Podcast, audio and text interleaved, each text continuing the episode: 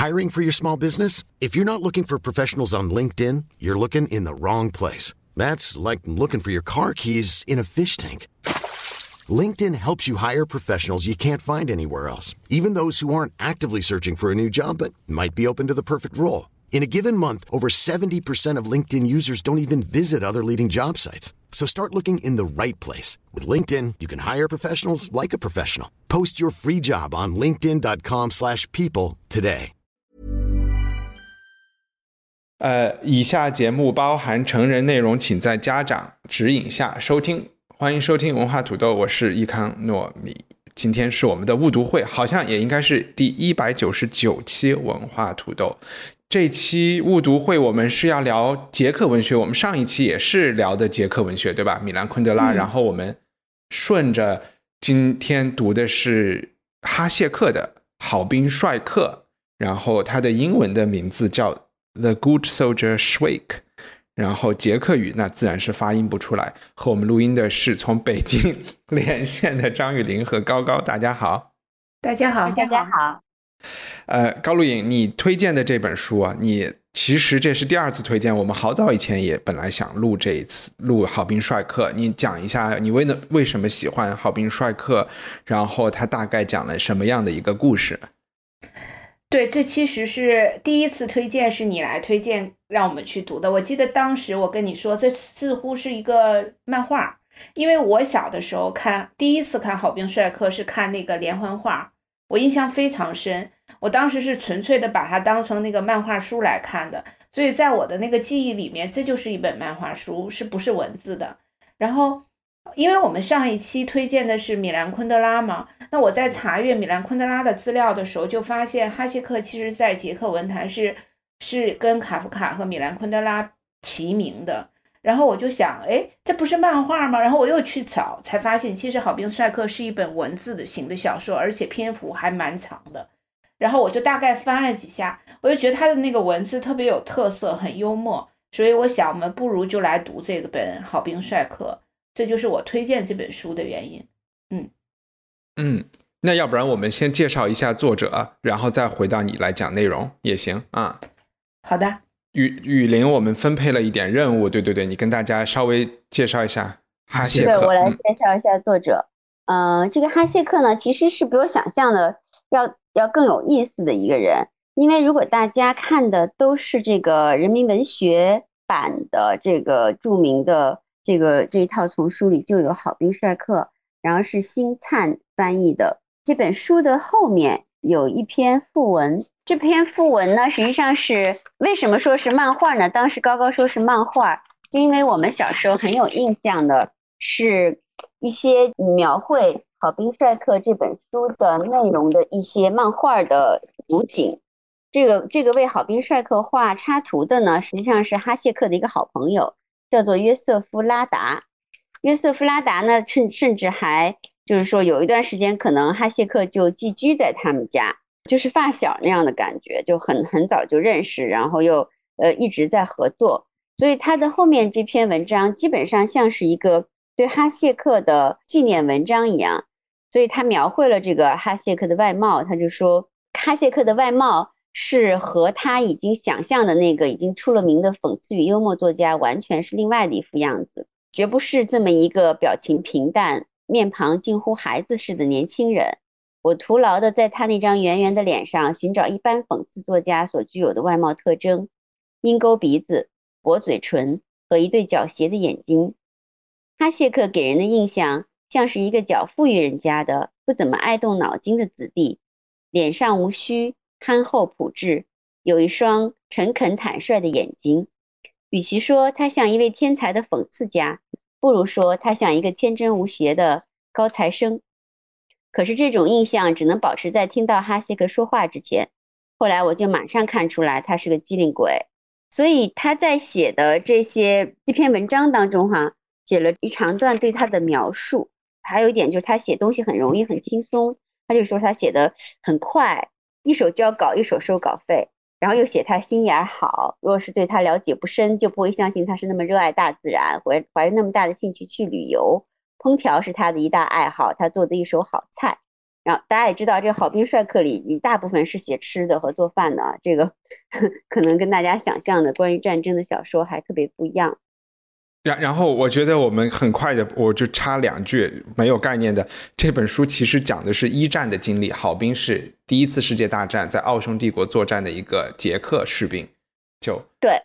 呃，哈谢克也也是那个年代的人，这是一个一九二零年代的小说。嗯，对，所以他是一九零七年认识哈谢克的，他从一九一五年起他就没再见过他，然后一九二一年他从俄国回来，然后一九一五年他参军了，当然他参军了啊。然后，如果我其实是想说另外一件事儿，就是我并不是想说，嗯，我们怎么从这篇一个好好友的纪念文章中得出对哈谢克的印象，而是发现就是这个其实是，嗯，人就是复杂的嘛哈，特别是一个好的作者，对哈谢克就完全不像他描绘的那样是一个质朴的叫富裕人家的像天真无邪的机灵学生一样的，只是因为热爱大自然，所以四处游走。所以这个就是关于这种纪念文章啊，这个就历史的真相到底是什么，还是挺有趣的一件事情。特别是关于一些复杂的人和在一些复杂的年代，比如这个战争的年代哈。那么我们回头来看哈谢克的一些事实，这些是很容易查证的。那么哈谢克当然是一个非常知名的作家，他也是很早确实就去世了，三十九岁就去世了。他最知名的作品是《好兵帅克》，呃，作这个作品牛到他因。他这个作品并没有写完，但是已经被翻译成六十多种语言。他确实写得快，而且肯定是个脑子很好的人，因为他有一千五百篇短篇小说存世。除了这个以外，他只有三十九岁哦，大家要记得。然后呢，他还有很多的，你可以说他是一个古怪的人，一个非常古怪的人。其实他是一生在一个非常贫穷的家庭，嗯，因为贫穷呢。这个哈谢 就不是像他给人的印象哦，出生比较好，然后就是也比较憨厚淳朴的，或怎么样，只是脑筋快，嗯。然后他因为这个贫苦呢，所以他的整个家庭，包括什么年幼三岁的弟弟、孤儿表姐，然后就经常搬家。在他很属于幼童期间，就搬迁超过十次，从来没有过真正稳定的家。所以这给他带来第一个怪癖，哈谢克有一个心理症状叫漫游症。漫游癖就是他停不了的，这个在《好兵帅克》里面也发现了。好兵帅克经常，虽然他写好兵帅克是就神经病啊，说要往哪儿走往哪儿走哈，就就是游来荡去的。好兵帅克整个的这个战争故事是哈谢克一个一个一个漫游 fantasy，就是就是在整个虽然是一个险恶的战争环境，这个这个好兵帅克也游来荡去的。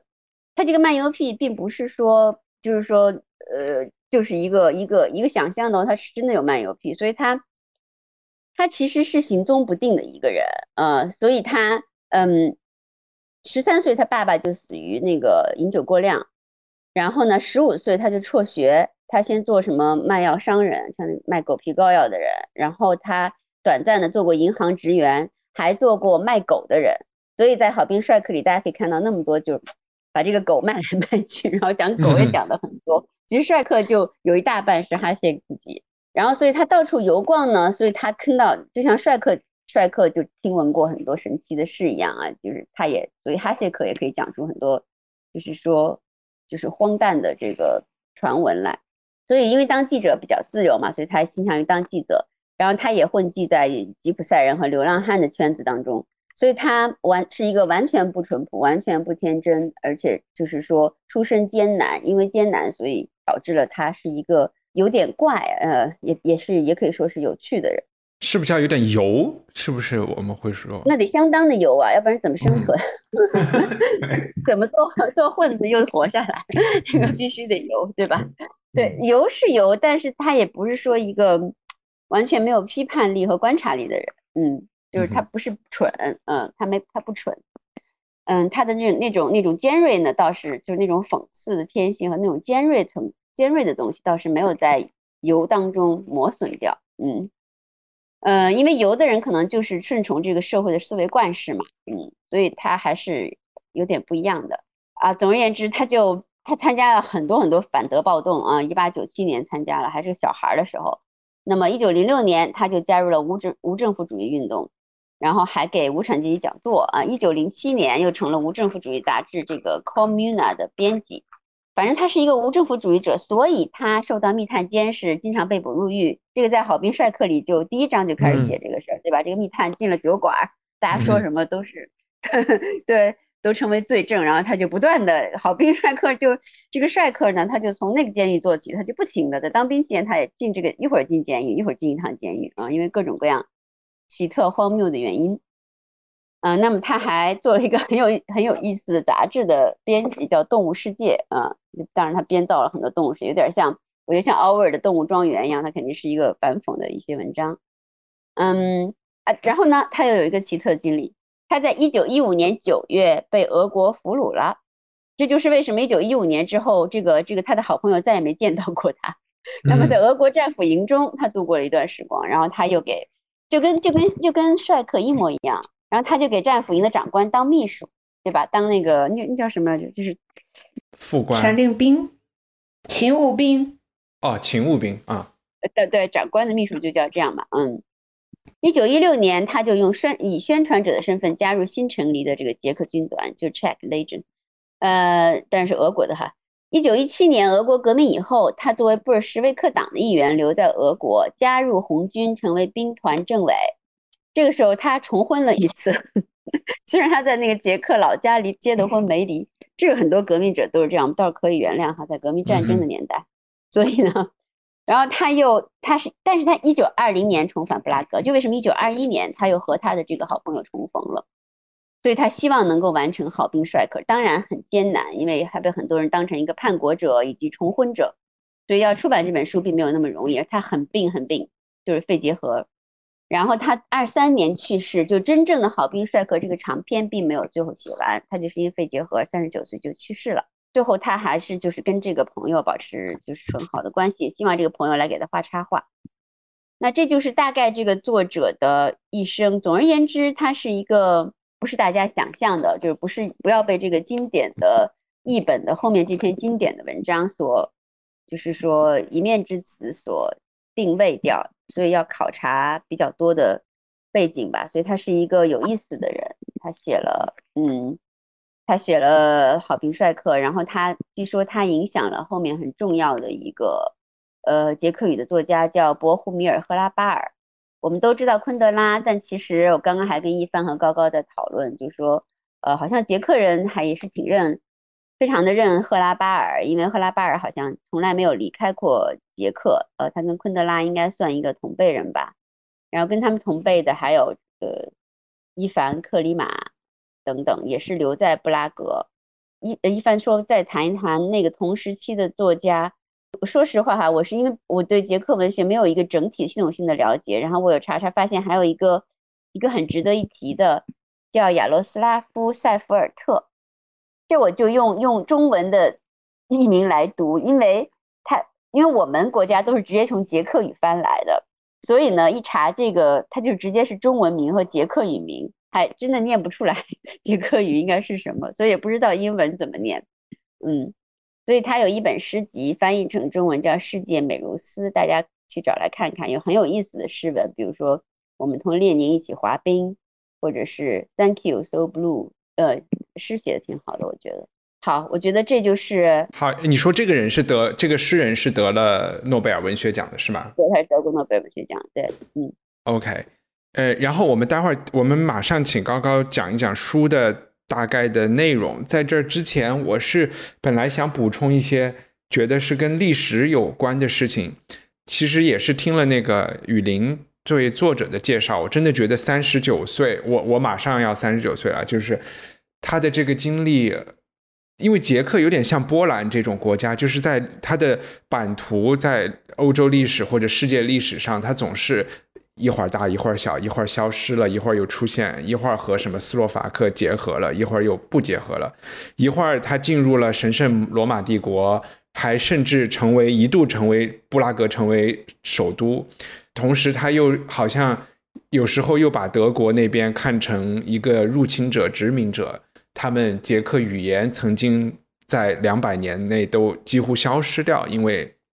德语成为官方语言。我们之前有提过，呃，卡夫卡还有里尔克这些人也是在今天的捷捷克境内出生的，但是他们又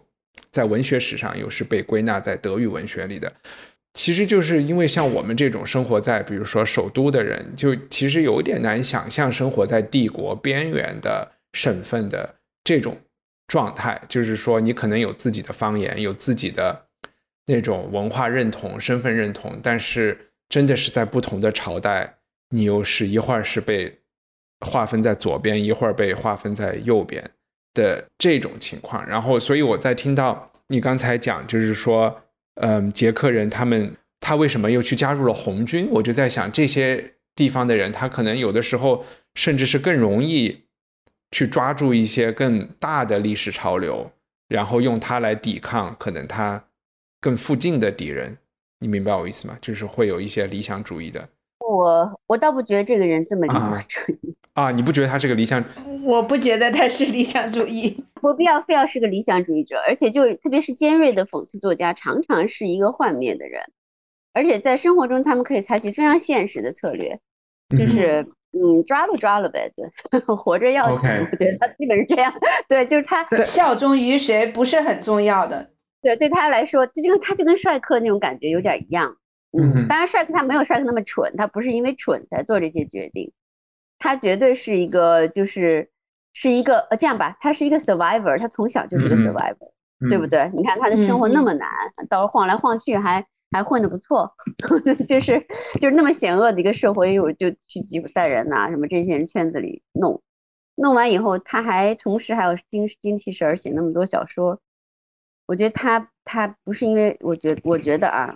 啊，就就我我的那个感觉主要是来自于你说他又就是是无政府主义者，然后。呃，然后又加入了红军。对呀，他说更说明他是一个都可，就是就是都可以是在在生活当中，对，就在跟他跟这个他跟这个他非常适合这个边缘省份的这个 identity，就他也是一会儿在那一会儿在这儿，然后而且他都 adapt to it，就是他都他适应力很强，嗯，有点变色龙的感觉，对，适应力很强。对，然后因为这本书好像我也在哪儿看过，它是一战后最畅销的小说。然后，但是呢，它可能不是那种，呃，之前我们也录过一期专门讲一战的节目，我忘了是和谁录的了。然后那一期节目里，我们有提过一些一战文学，可能更多的是西欧的人写的一些诗人啊，这些可能是战壕的经历。呃，然后这一类文学是一战。刚刚结束后比较风靡的，它可能有很多，呃，有很多就是沉痛啊，或者是美啊、悲伤的东西。但是过了几年之后，《好兵帅克》是哪一年出版的？我有点二一九二几年好像是。那它其实那也不是那么久，就是说一战结束后四年之后，然后但它出版之后也不一定是马上走红，可能过了一段时间以后。嗯，我觉得他的走红也能显现出，就是对战争刚刚结束之后那个情绪过了以后的另外一种，另外一种看待战争的态度，或者是他能在整个欧洲引起这么多读者的共鸣。他是我们可能听了高高对这个故事的介绍以后，就会更清楚一点我说的这个意思。好，呃，我先大概说一下《好兵帅克》，其实在中文。世界里面大概有两个版本是大家比较熟知的，一个是萧乾翻译的版本，它其实其实是一个节选本，因为萧乾老师他等于是从英译本转译成中文的，他不是从捷克语直接转译的。我我觉得呢，我觉得好像看过一个薄的，这一下被告。对，对，我们现在看的这个星灿的这个版本呢，是从捷克语转译成中文的一个全译本。而很早之前的那个萧琴老师那个其实是一个节选本，那我我来介绍这个故事情节，大概我会按照萧琴老师那个版本去简单的介绍一下萧呃这个好兵帅克他他到底都干了些什么，然后我们后面再说一些详细的事情。帅克呢，其实他是一个奥匈帝国捷克籍的一个狗贩子，他专门靠给那个杂种狗假造血统证明来挣钱。有一天，他从他那个女佣那儿得知了斐迪南大公遇刺身亡的消息以后，就跑到酒吧去乱发议论，然后就被秘密警察带到了警察局。因为帅克这个人，他说话总是啰里吧嗦、颠三倒四的，而且特别爱举例子。就是他这种说话风格就被人别别人认为精神不正常，就送到疯人院去了。但是后来他又从疯人院回到警察局，又被释放了。在这个之后，帅克就收到了一个征兵令，然后他就穿上军装，然后上街高喊口号。然后在这个过程中，又被当成逃兵役的人被带走，送到了拘留所。就本来他想去当兵，结果又被送到了拘留所。在拘留所里面，他意外的遇到了一个呃从军的这个卡兹神父。然后这个卡兹神父就选择帅克当了他的勤务兵。结果在神父这儿待了不久呢，帅克又因为那个神父赌博吧，赌输了，所以又把他转，就转送给一个叫做卢卡斯的上尉。他就正式的成为了卢卡斯上尉的勤务兵，然后成为卢卢卡斯上尉是一个跟帅克完全不同的人，在这本小说里，卢卡斯上尉是有一点有一点小绅士风格、彬彬有礼的一个人，而帅克每天就是胡说八道。有一天，卢卡斯上尉就让帅克给他弄一条狗，帅克就偷了一条狗给了这个上尉，结果呢，这条狗是上上尉的上司，一个上校的狗。上校发现了这个狗跑到这个上尉这儿之后，大发雷霆，就把这个上尉派到这个呃当时奥匈帝国和俄国交火的这个前线去。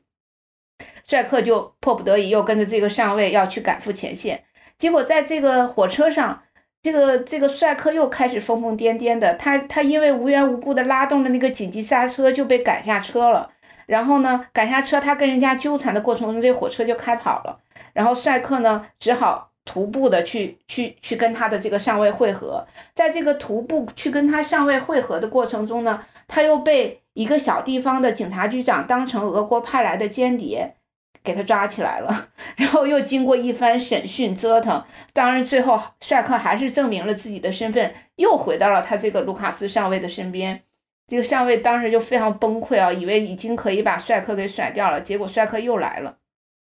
然后后面这个故故这个大概的情节就是，帅克跟上尉在这个所谓的一战前线的这个历程中，经历了一系列的荒谬的事情。比如说，他去帮上尉追求一个德国太太，结果被被打了。然后呢，他为了保护上尉，又又又一次被送到了军事法庭上面。然后他在军事法庭上又通过自己的那些狡黠的小智慧，最后摆平了这些事情。但是他最后又回到了上尉身边，所以这个卢卡斯上尉其实挺惨的。他一直想摆脱帅克，但是最终也没有摆摆脱。然后最后，帅克莫名其妙的在一次去找那个宿营地的过程中，他看到一个俄军俘虏，呃，一个不是俘虏吧？啊，反正就是一个俄国逃兵在河边洗澡。然后呢，他的突然出现把那个逃兵吓了一大跳，然后就就把衣服扔在那儿逃跑了。帅克呢？这个玩心大起，就把这个逃兵的衣服穿到自己身上，结果就被当成俄国战俘，又一次被抓了起来，送到了军事法庭。当然呢，帅克又一次凭借自己的 民间智慧，那个说服了 说服了别人，他又一次回到了卢卡斯上尉的身边。啊，但是非常遗憾的就是，故事写到这儿，其实就戛然截止了，因为。呃，其实到第四卷开始，呃，我们的那个哈谢克就因为生病，所以他其实没有完成他最后的这本著作，所以故事就到这儿。至于帅克在一战中最后有没有呃牺牲，或者说他最后是不是回到了布拉格，我们就不得而知了。嗯，大概就是这样。哦，OK，呃，然后我们可以聊一聊，就是大家对这这这本书的一些感受。先讲一些总体的感受，我我先开始啊，哎，哎，你想说吗？说一下吧，好吧？啊，你先顺着说好。啊，因为我大家都很想抢话筒，因为我怕我忘了。其实，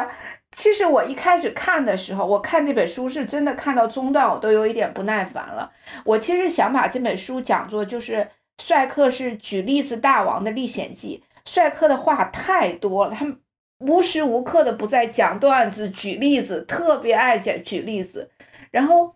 所以我后来其实等于后半部分是用听的，就听有声书的方式听的。结果我发现，在听的时候就意外的顺畅。我就感觉帅克这个整个这本小说特别像一个单口相声，就你可以把它想象成一个中国说单口相声的民间艺人，他就对说书人，他就不停的在你耳边嘟嘟嘟嘟嘟嘟东拉西扯的。呃，所以你去讲它是不是有丰非常丰富的故事情节？我觉得不是，最主要的还是他那个语言风格，就是帅克的语言风格，以及他所想表达的当时的捷克人也好，或者奥匈帝国各个阶层人的那种语言风格是非常明显，呃，非常鲜明的。当然，它其中有大量。就是你要去接受一个现实，他这个讽刺有的时候有一点过火，可能你会觉得讽刺到让人有一点荒谬。但是我想，呃，可能这也是这本小说的一个魅力，就是它不是一个纯粹的现实主义的一个写法，它其实还是有一些讽刺手法在里面的，就是喜剧风格在里面的。这是我大概的一个感受。嗯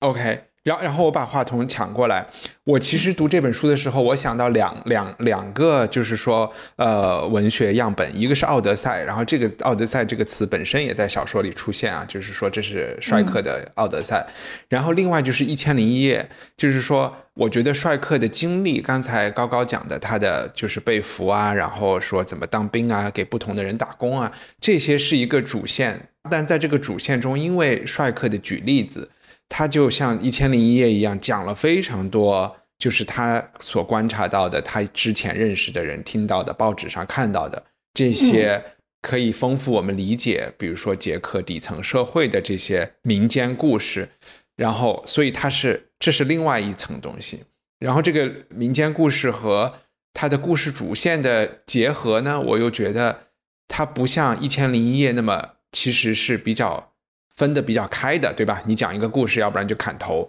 他又结合的比较紧，因为他讲这些故事都是对他自己的想达到的目的，都是他举这些例子都是有他的目的的嘛，对吧？关系是比较紧的，虽然在逻辑上是完全没有关系的，但是他确实推动了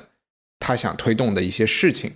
另外的，我是整体都是听的有声书，然后在这个有声书的。最后的结束呢，就是做有声书的人，他也有一个后记。这个后记就是他去讲说捷克语到英文的这个翻译里面有声书失去掉、失去掉的一些东西。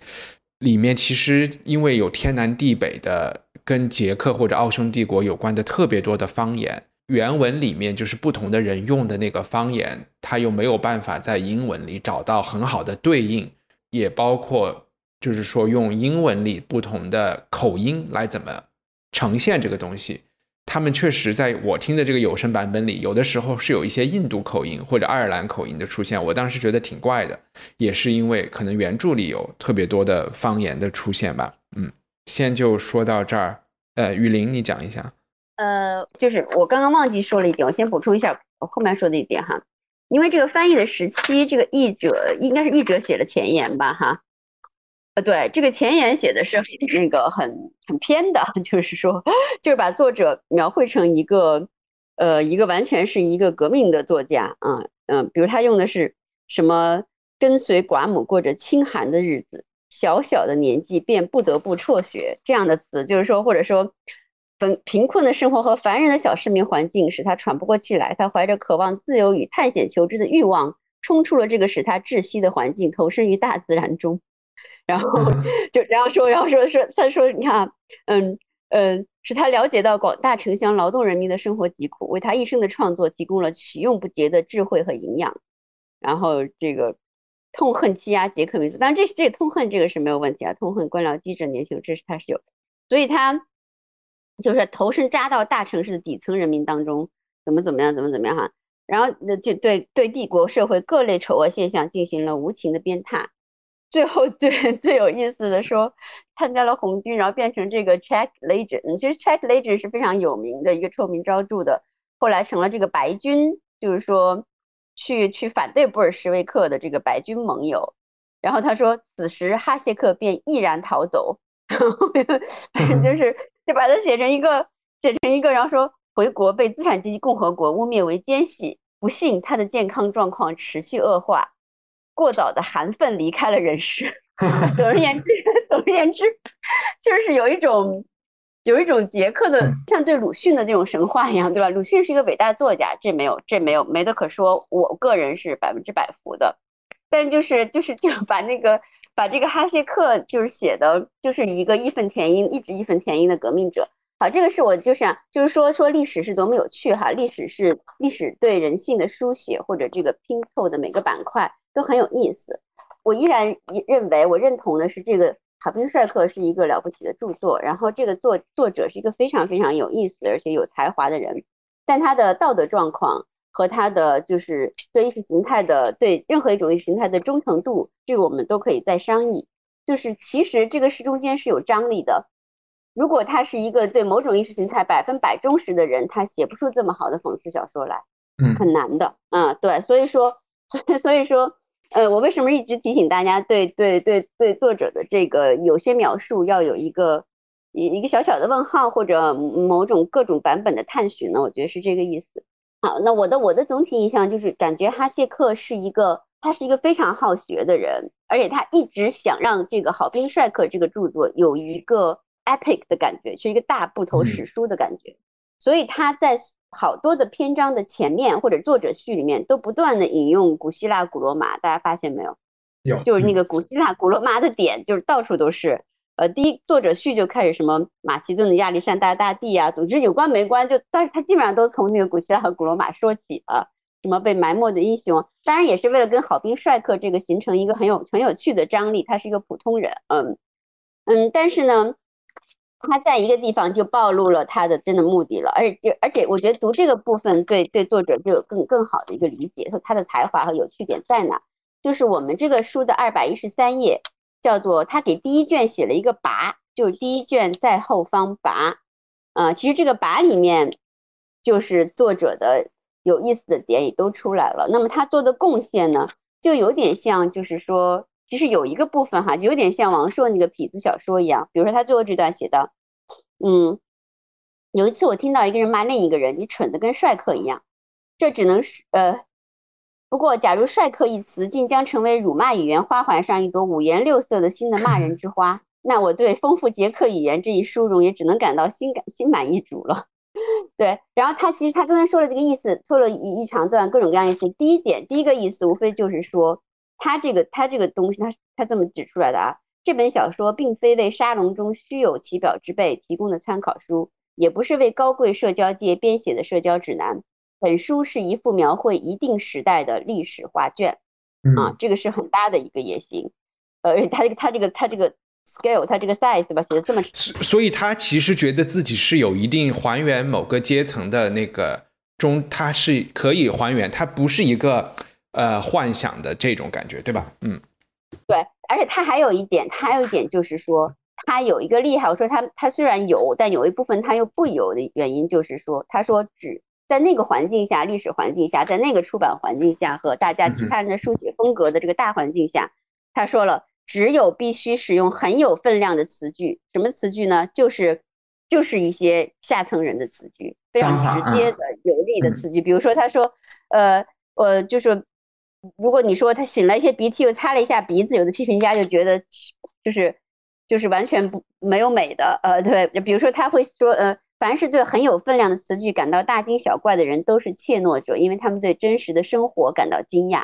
这种软弱的人才是文化和道德的最大危害者。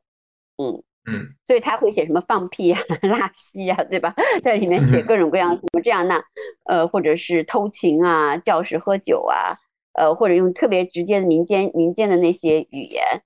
所以这这这个把里面体现了哈谢克的一个风格和他在《帅克》这本书里的野心。虽然是写的一个愚蠢的士兵啊，在一场战争中奇怪的游历，比如说在第十一章，他他很多的写到神父，因为他除了跟着这个上尉之外，高高想跟上，他也很多是跟着随军神父，就形成一个很荒谬的，嗯，所以他比如他写这个。图就是随军神父一人一死就要去做弥撒嘛，嗯，他就会写什么古代腓尼基人的什么事情啊，然后又写写就是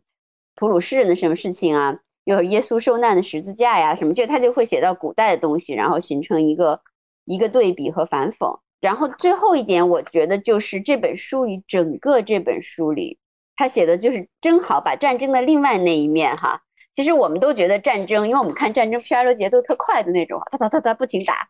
也特别紧张，神经也特别紧绷绷紧，然后生死之事是老是发生，我们老看的就哭兮兮的，经常就老有英雄就死了就死了。然后然后这个就是或者大家生离死别啊，或者是啊那种壮烈啊那种无畏，就是就是特别 intense。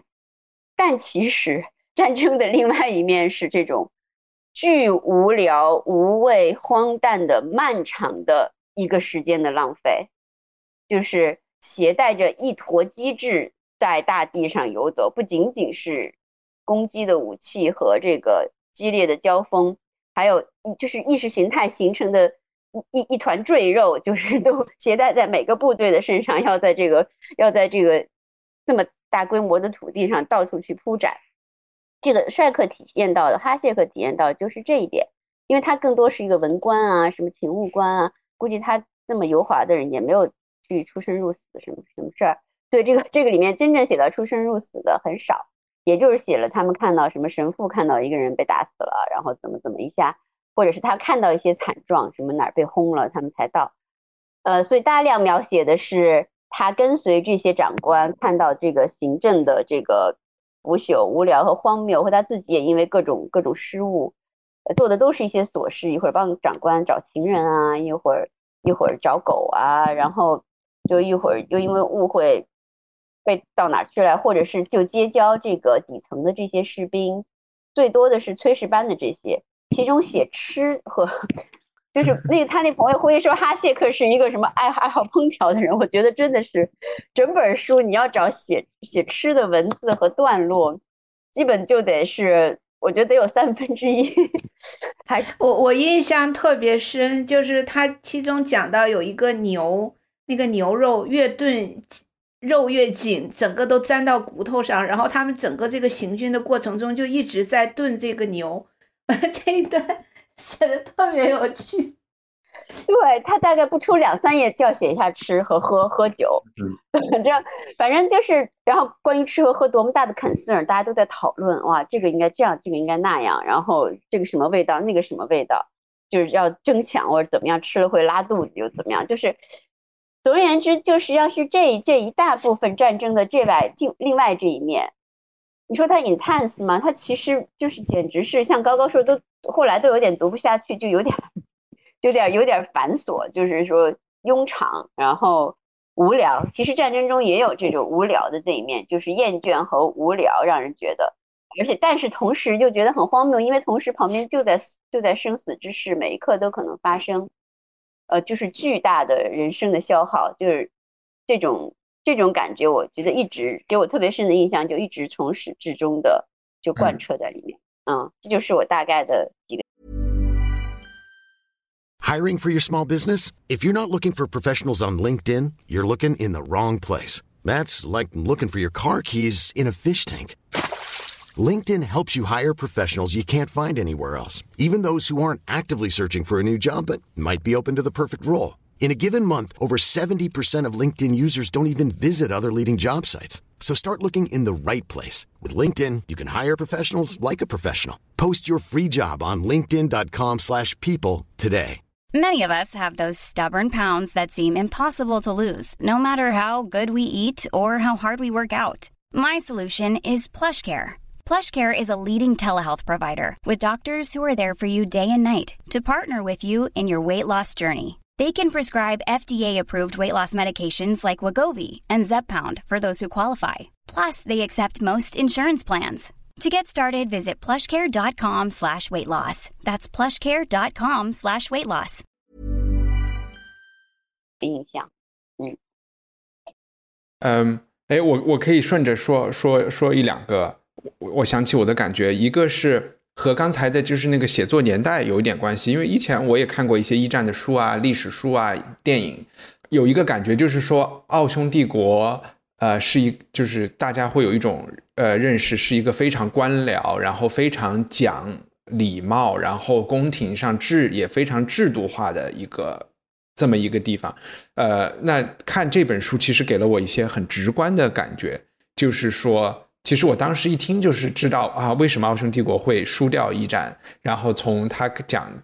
就是描绘的这个社会里就能看得特别的清楚。呃，其中在这本书一开始就讲了大家用各种伎俩逃兵役，然后对吧？要假装有各种各种疾病，然后付钱让别人把你的胳膊腿弄脱臼，然后甚至是不有一些人会要截肢啊，或者是用各种各样的手段。那那这些逃兵役，或者是说这种有先天就是假装有各种残疾病的人，又会被就是关在一个地方，然后呢，政府又又是出于在纸面上是说要给他们治病，但其实就要给他们灌肠啊、冲洗胃啊，然后给他们各种各样的治疗手段，但也其实是一种惩罚，就是说希望惩罚到这些人。不愿意受不了了，就情愿去打仗，就这些事情就是特别的荒谬。但是呢，它又是一个，它又是好像你能看在背后看到一个现代的官僚机制。比如说啊，帅克说自己自己有风湿关节炎，马上就有各种各样的大夫来给他做鉴定，然后。包括精神上的鉴定、肉体上的鉴定，你都觉得这些是特别劳民伤财的事情。但是，好像在奥匈帝国，他就有这个官僚机构，以及有这个人力、物力、财力来做这些毫无意义的事情。就这个给我的感觉挺强的。然后，另外一个整体的感受就是，你会想到一战时期诞生的鞑靼主义嘛？然后，这一，然后那些。比如说，达达的这些创始人可能是另外一个社会阶层的知识分子，也是逃兵役的人。那帅克是一个也是就是尽量的逃兵役的，又完又是一个相对来说不是就是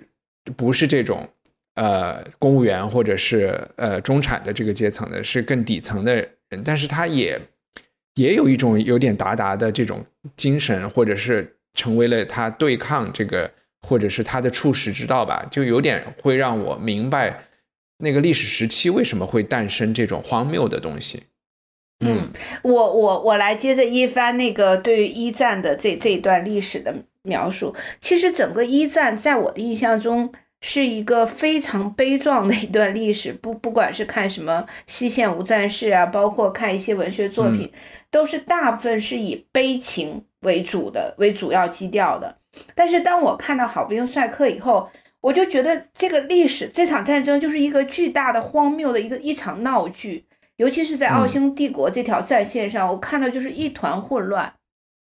然后由此我就非常同情德国啊，本来就是两线作战，然后两次世界大战的盟友都是什么类似于奥匈帝国呀或意大利这种特别不靠谱的 这种盟友，难怪就会失败，就对对德国寄予了。这个巨大的同情，但是我其实我想就是稍微纠正一番的一个小点，就是你在作品中看到的是奥匈帝国的官员的腐朽，但是我同时还能看到奥匈帝国，因为它是一个民族组成特别复杂的一个大的帝国，比如它有捷克人、有匈牙利人、奥地利人，就各各各种民族都有，所以它那个不同民族的民族性体现的也很强。就刚刚一帆讲，就比如说有些人想逃兵役。然后那个帝国就会用各种手段去强压他们，然后让他们必须参加这个服这个兵役。但是我看到的就是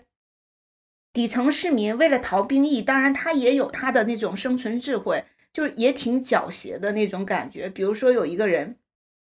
就是在一番讲的那一段里面，他说他自己是一个聋哑人，没有办法服兵役，还是在装哑巴。然后后来那个军医就说，那就给他灌肠，灌两次，然后还要给他吃阿司匹林。然后他就说啊，我好了，我突然会说话了，我也能听见。就是在这个好兵帅科里面有大量的这种，就是底层人民的那种小伎俩、小小聪明、小市民的那种风格，和那个巨大的官僚系统的那个荒谬性的这种对撞，就是让我会想到。我常常在帅克身上就会能够看到鲁迅先生写的那个阿 Q，就他们俩很像，就是都是命运不由自主的随着这个时势去去浮浮沉沉，他其实没有什么主动选择性，他完全就是很被动的，但是他呢也很自得其乐，就是命运把我推到哪儿呢，那我就走到哪儿就好了，然后他也会在。在同阶层的人身上去寻乐子，然后在比自己高层的那个人身上去去去去卡一点油，让自己感到有一些小得意的地方。所以，我我觉得还挺奇妙的，就是两个完全不同的民族，中国和捷克，但是他的小人物身上却有那么多的相似性。嗯，大概是这样。我我稍微辩辩护一点点啊，就是我其实不是觉得奥匈帝国的他们是腐败或者是堕落或者是怎么向下面的人不聊生。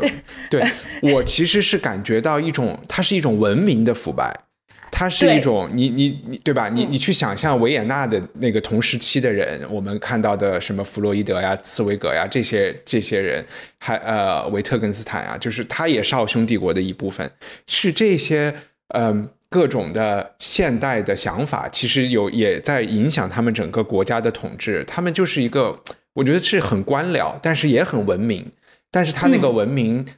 最后他也比如说。呃，各个国家的结盟啊、外交啊，这些也是文明的一部分。最后带导致了战争嘛。然后你会看到这些人在这些军官，他们其实打仗的时候，对他们来说就是呃舞会啊、喝酒啊。然后其实他们不不需要上前线的嘛，就是也也是另外一种，也是另外一种文明。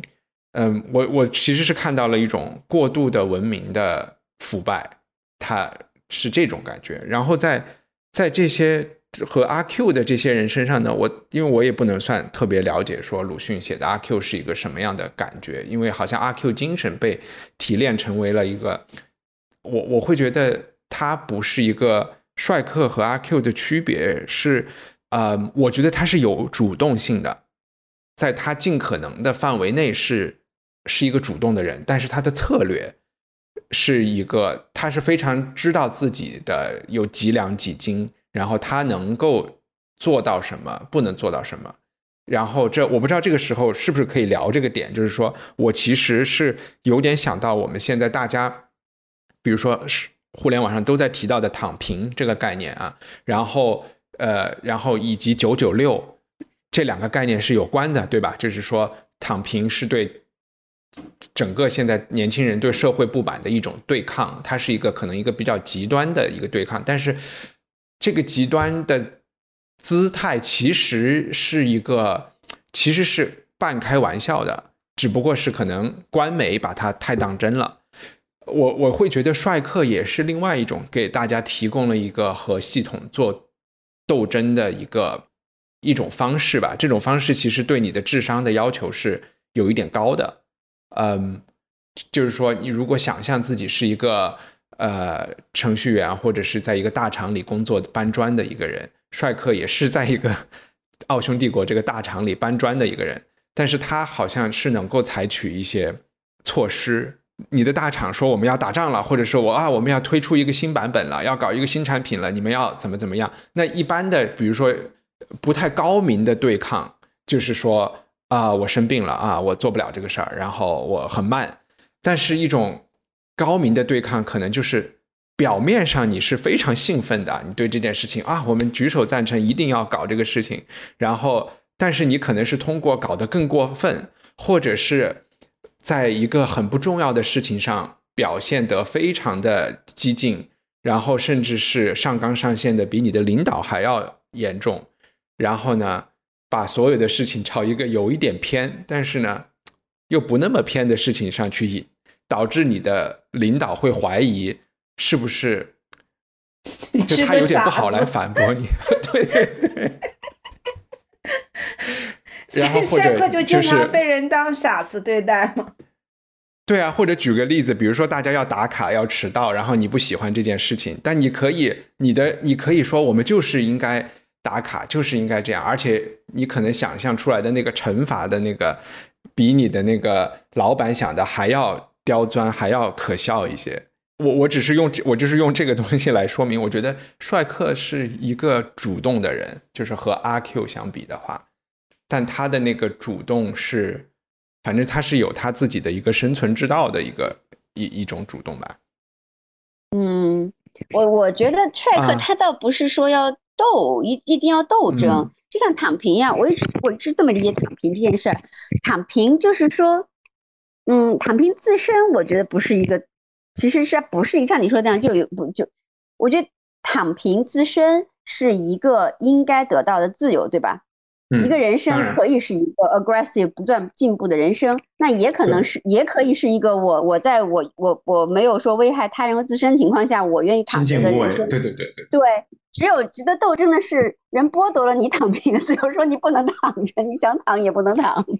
就这个是值得斗争的。对我觉得躺平本身它可能不是一个，就只是说我应该有享有，就如果我没有害己害人的话，我应该享有躺下来的权利，我愿意躺着躺着，我愿意起床就起床。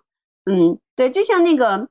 有时候说，比如说不结婚，我就喜喜欢女生或怎么样，就是或这样。这些它本身不是反抗，而是说这本身是人类正常自由中的一种。如果嗯限制这些东西，才是对吧？才是一个，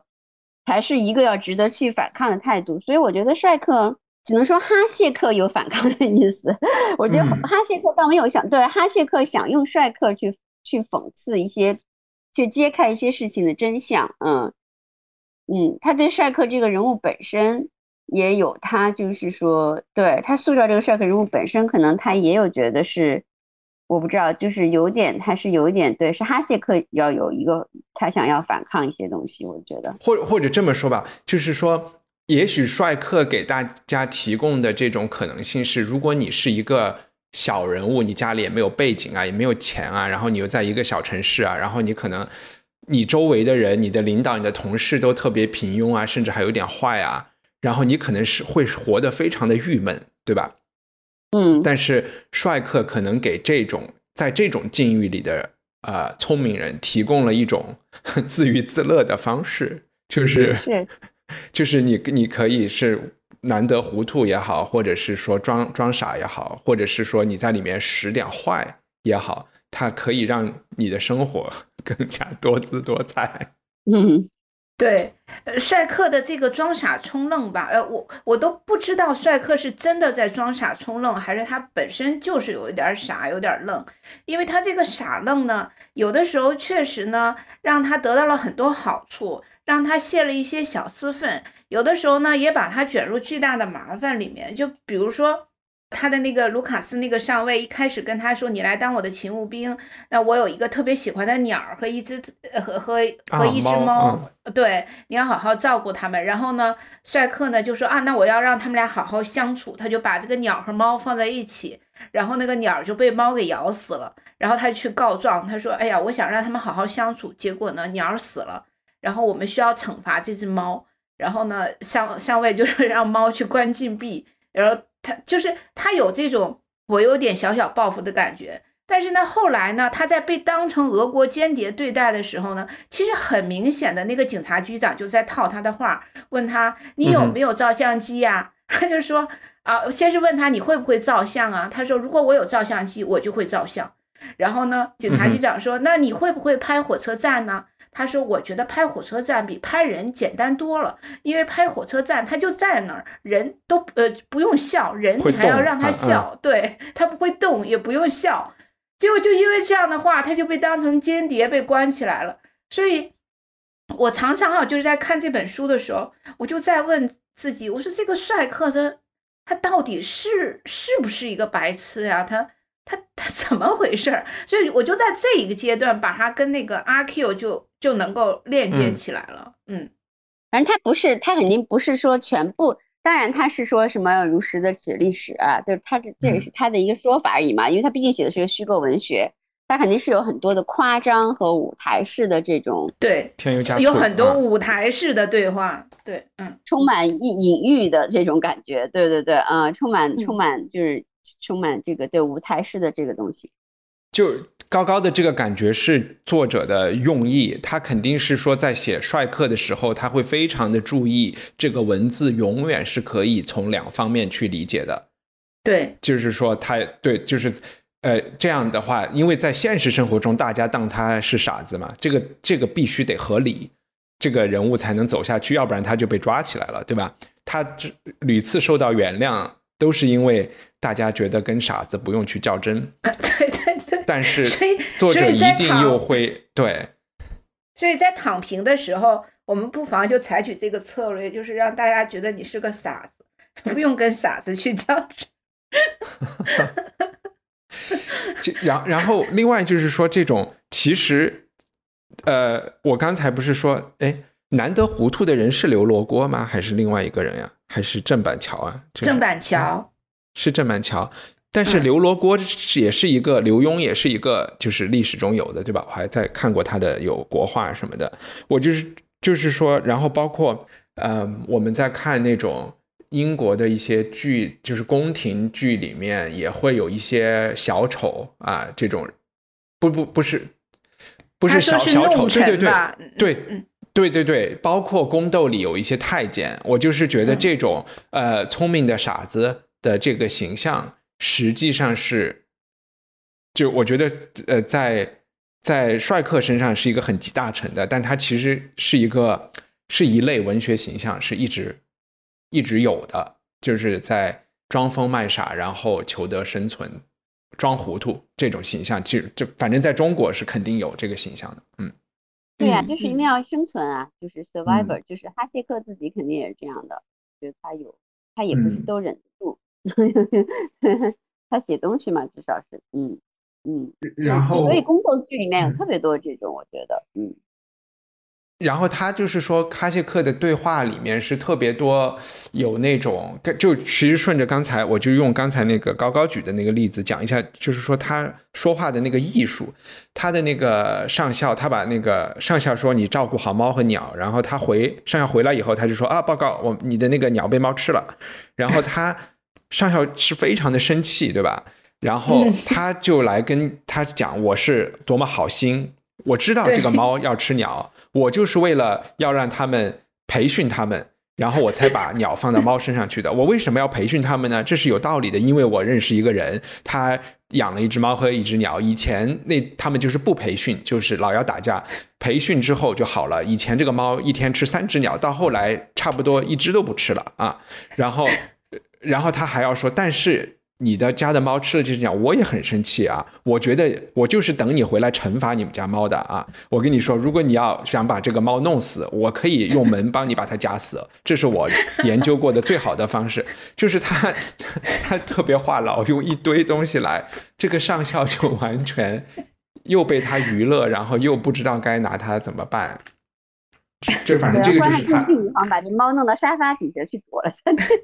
对，这个猫自然就自然就关在地地里。对，但是从我觉得从帅克的本意中，他是否是有意的要捉弄这个上校，都未必未可知。他也许就是不想喂猫，或者不想喂这只鸟，他就是要想一个办法弄死一只。就是在我觉得在他的那个道德里也是可以接受的。我觉得，我觉得还是。他他跟哈谢克是一样一样的，就是说，就说道德方面他们是松弛的，嗯，相当松弛的，对，嗯。我觉得帅克跟这个上尉卢卡斯上尉就是一一对相爱相杀的人物，有无数次帅克可以从可以当逃兵，但他最后都是义无反顾的还要回到卢卡斯身边，然后卢卡斯就好烦他，但是就有的时候被他搞得无可奈何，但是每次跟帅克聊起天来，两个人的对话又津津有味，所以这两个人物基本上可以。可以视作就是我在这整本小说，当然整本小说中出现的人物非常非常多，但是我最喜欢的其实还是除了帅克之外，就是这个卢卡斯上尉。我我我觉得这个人物也还蛮有特色的。他跟帅克相比，他应该是一个在当时的奥匈帝国中比较常见的所谓上等人的一个形象，就是他比较正常，嗯。你我不知道你们是不是有这种感觉，但他身上也有很多的荒谬性了，对，对，他是，就他是一个知识分子，然后还还还有什么要说的吗？哎，我想推荐一个，因为嗯，我其实，在看这本书的过程中，我我有看这个根据同名小说改编的一个，大概拍在一九五七年的一个捷克电影，就叫《好兵帅克》。这个电影是由长春电影制片厂来抑制的，也是因为抑制的比较早，其实它就完美的解决了一帆你之前说的那个捷克语言中的不同阶层的不同人物的那个幽默性，因为在这个电影里面的中文中文配音中就会出现，比如说东北话呀、北京话呀、官腔啊、小市民啊那种特别底层的那种劳动人民呢，就是不同的语言风格，然后表演非常非常有趣。就是我觉得在这部电影中的郝斌帅克的那个演员，完美的呈现了我脑海中帅克的形象，胖胖的，然后鼻子鼻子有一点大，然后憨憨的，说起话来就。对对，说起话来总是会不由自主的摇头晃脑的那个样子，所以我还蛮推荐大家去看这部电影。如果你没有时间看小说的话，那当然这个电影因为它是这个搜狐视频上的，可能需要会员。如果你是新会员啊，就你注册了以后，你有一天的免会员期，你是可以看的。就我很推荐大家去看，真的很有趣，上下两部，大概三个小时左右。你们呢？你们有推荐的吗？最后，我其实也也也倒没什么，是不是个推荐？我就是想稍微再说一下，就是这种，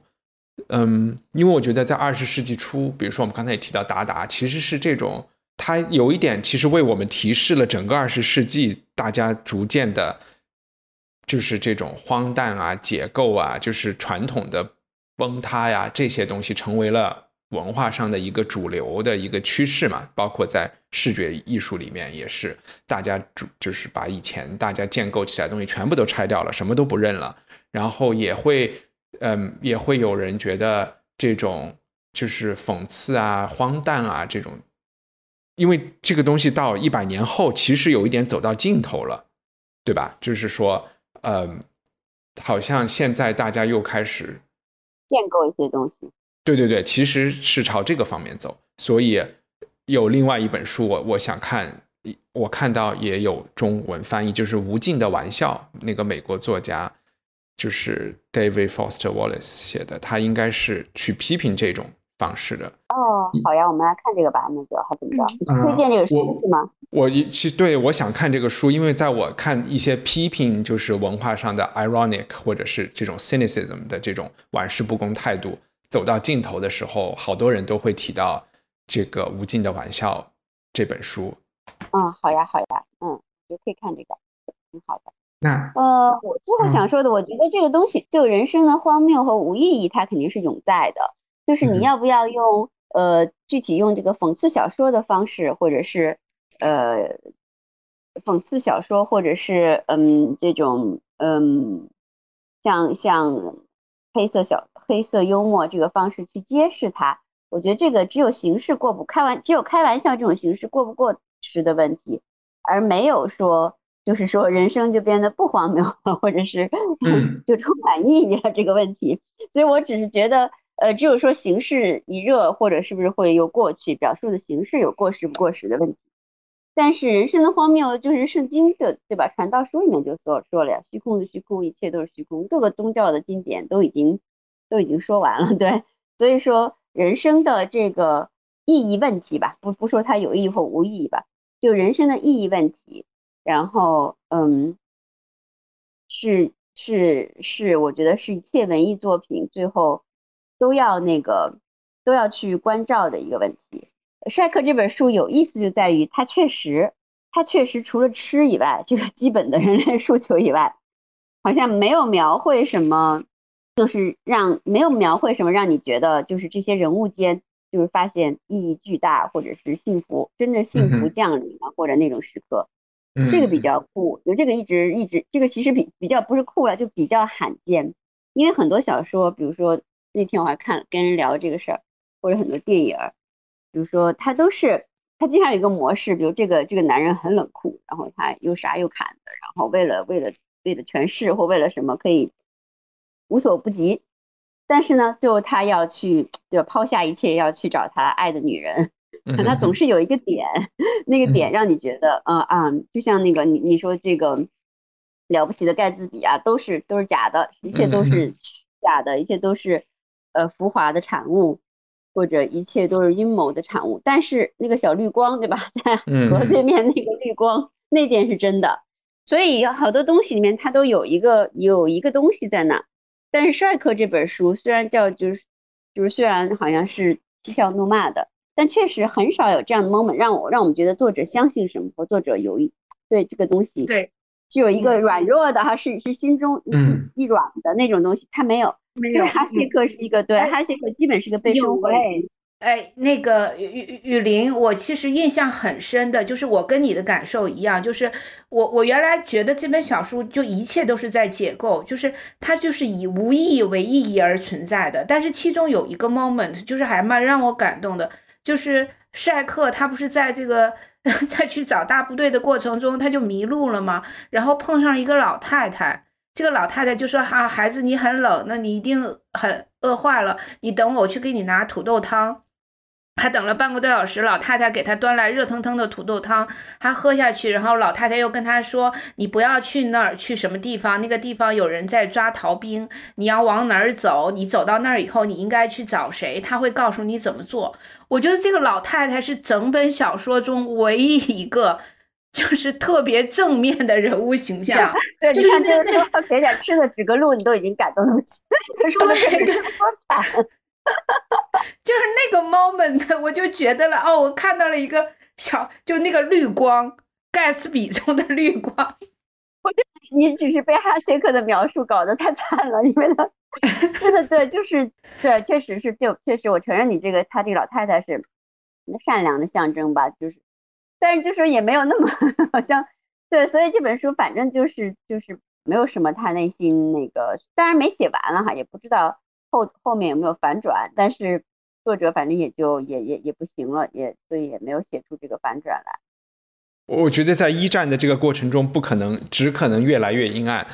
我觉得可能确实是我最初的理解太阳光了啊，就是其实是其实是挺阴暗的。但就是说这种荒诞，或者是说这种更强调没有意义的时代，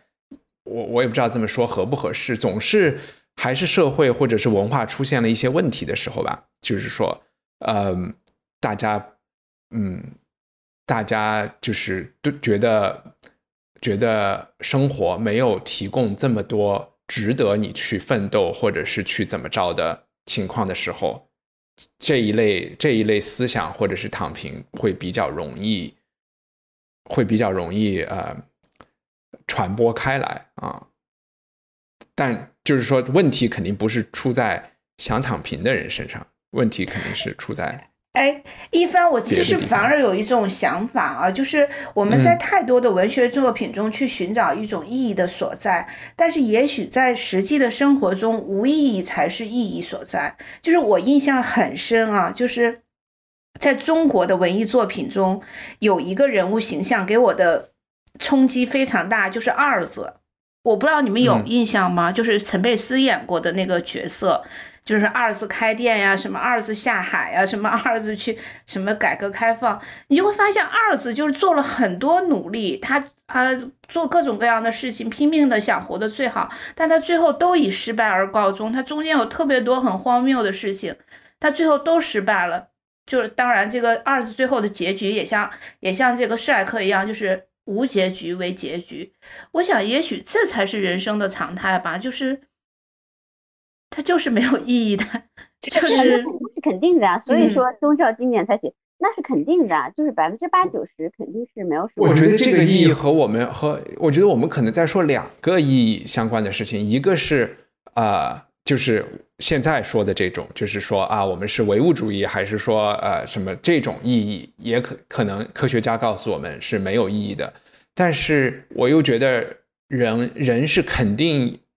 我们说的不是唯物主义，恰恰是就是人生能找到是存在主义意义上的。如果你要用哲学的方式来，对吧？就是你早上起床的动力，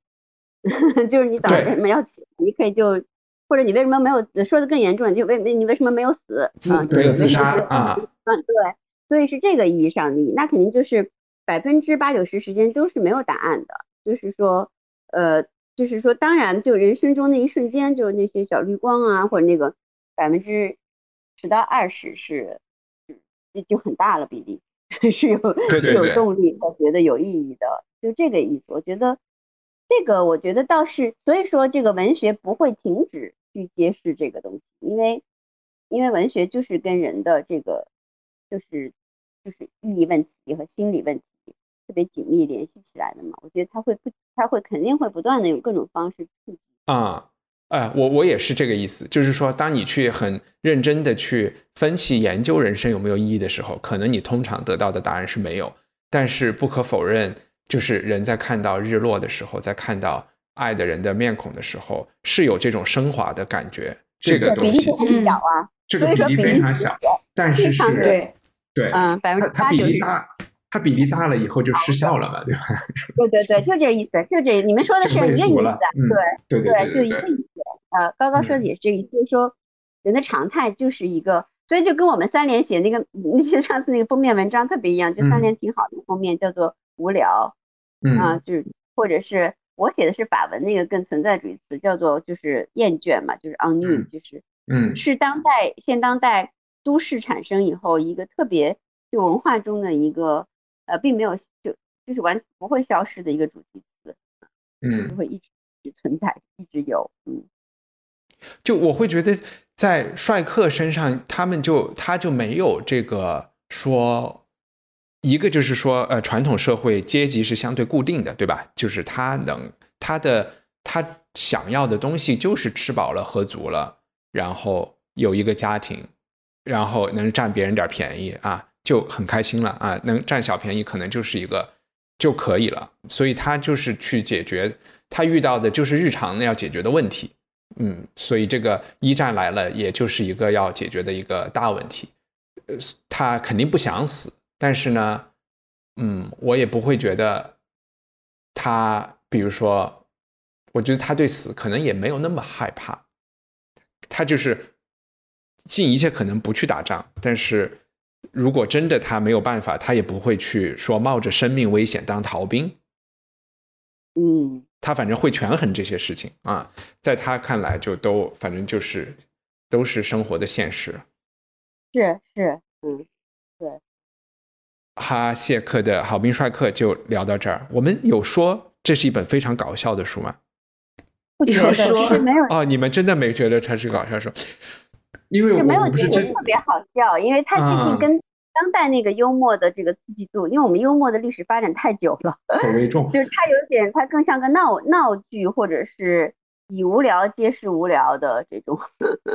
也可能真的是我听有声书的时候，骑自行车爬坡就会突然一下就泄气，然后就再也爬不上去，就只有那一段只能推上去了。估计是因为你你骑车爬坡这个东西太就太无聊了，实在是底哎色太低了，雨林其实这这本书真的很适合听，就是你看的时候，你可能看文字你不觉得它很好笑，但有个人他把它讲出来的时候，就觉得真的很好笑。那对，可能是我看文字，我觉得一点儿都不好笑，而且有点儿无，哦就读到一定，就像高高一样，读到一定就不断，他就不断的有点烦它有一个模式，对对对。啊嗯，对，稍微就有点烦，嗯，嗯，那高高你是在哪儿下的有声书啊我是在喜马拉雅。？OK，好，嗯嗯那今天就聊到这儿，拜拜。拜拜。拜拜。希望你喜欢这期节目，在我们的 show notes 里，你可以找到更多相关信息和链接。在我们的官网上，赞助人可以免费收听 Unpack 系列，每月分享一部经典非虚构作品。你可以在 Twitter 和微博上搜索“文化土豆”，关注主播最新的账号和发布。我们的官网是 culturepotato 点 com。Hey, it's Paige DeSorbo from Giggly Squad. High quality fashion without the price tag. Say hello to Quince. I'm snagging high-end essentials like cozy cashmere sweaters, sleek leather jackets, fine jewelry, and so much more. With Quince being 50 to 80% less than similar brands. And they partner with factories that prioritize safe, ethical, and responsible manufacturing. I love that. Luxury quality within reach. Go to quince.com slash style to get free shipping and 365 day returns on your next order. Quince.com slash style.